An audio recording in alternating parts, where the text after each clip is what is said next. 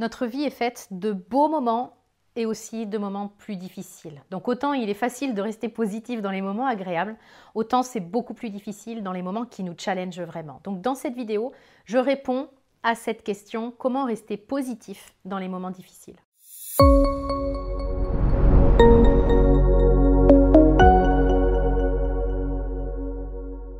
Bonjour, bienvenue dans cette vidéo. Mon nom est Nathalie Martin, je suis coach en éveil de conscience et je vous accompagne dans mes différents programmes à créer une vie qui vous fait vraiment vibrer. Je vous laisse consulter la description qui accompagne cette vidéo pour avoir plus de détails sur la manière dont je travaille et la manière dont je peux vous accompagner. La vie n'est pas un long fleuve tranquille, Marie-Thérèse. Vous vous souvenez sans doute de cette réplique célèbre de film.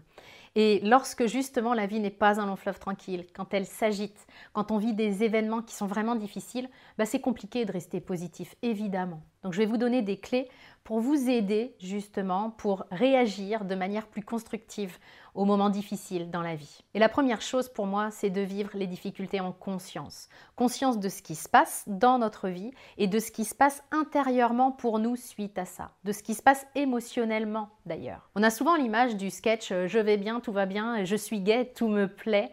On a aussi les enseignements de la psychologie positive et on pourrait en venir à croire qu'il faut être positif 100% du temps. Mais ça, c'est juste impossible. Et avoir cette exigence-là, ce fantasme-là, c'est le meilleur moyen pour nier nos émotions, pour les enfouir. Et ça, c'est le meilleur moyen aussi pour qu'elles reviennent plus tard sauter dans notre visage. Du coup, la première étape pour moi, pour rester positif face aux difficultés, eh bien c'est de s'autoriser à ne pas être positif. S'autoriser à vivre nos émotions, s'autoriser à vivre notre colère, à exprimer des choses qu'on pourrait catégoriser comme étant négatives, mais qui sont présentes pour nous sur l'instant T. On peut les écrire, par exemple. L'écriture est vraiment bénéfique quand les choses s'agitent autour de nous et à l'intérieur de nous. La seconde étape fait suite à la première. Vivre nos émotions, oui, mais sans se rouler dedans. Alors autant effectivement, je laisse un espace pour exprimer ce qui est négatif, pour extérioriser mes émotions. Autant si je les laisse prendre le dessus, elles vont entraîner des pensées négatives qui vont alimenter mes émotions désagréables et ainsi de suite, c'est la spirale qui s'amorce.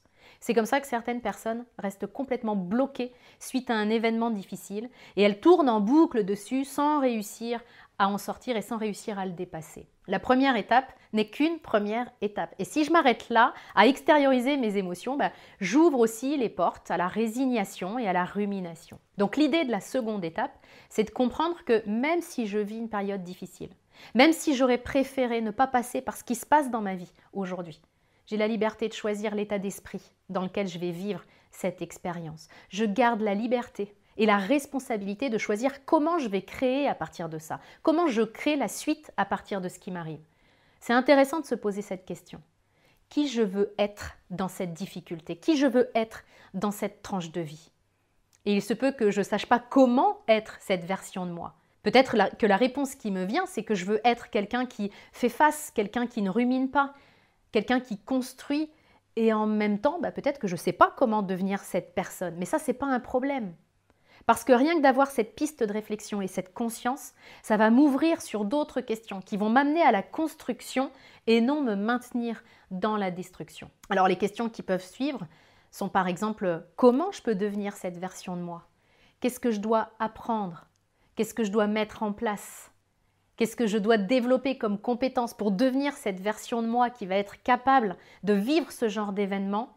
Bah, Exactement comme je le souhaite en fait. Puis la question qui vient, ça peut être qui peut m'aider si je ne sais vraiment pas comment le faire seul? Est-ce que vous voyez à quel point ces questions vont vous tourner vers l'avenir et vers votre évolution? C'est en cela que la difficulté que vous traversez bah, peut rapidement devenir un vrai levier d'évolution, un levier important dans votre vie et faire partie de ce que j'appelle les cadeaux mal emballés. Alors si vous avez envie que je vous aide à devenir cette version de vous capable d'affronter les tempêtes et également capable de profiter à fond de sa vie, eh bien, la première étape pour que je puisse vous accompagner, c'est de prendre rendez-vous avec un membre de mon équipe.